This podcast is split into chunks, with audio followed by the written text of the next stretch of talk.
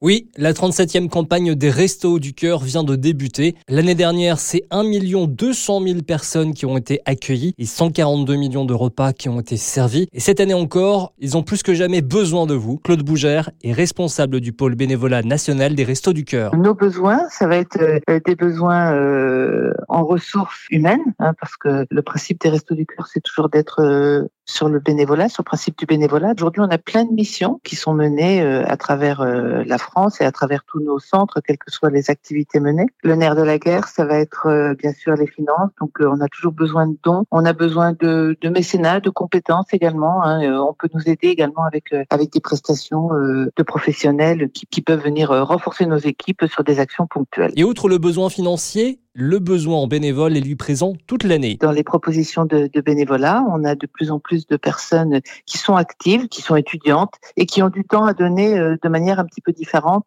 que les bénévoles que l'on connaissait historiquement au resto et qui, eux, étaient investis sur euh, parfois plusieurs jours dans la semaine. Donc nous, on s'adapte. L'objectif est, d'amener nos équipes euh, et toutes nos structures à être adaptées pour pouvoir répondre favorablement à, à ces propositions de bénévolat.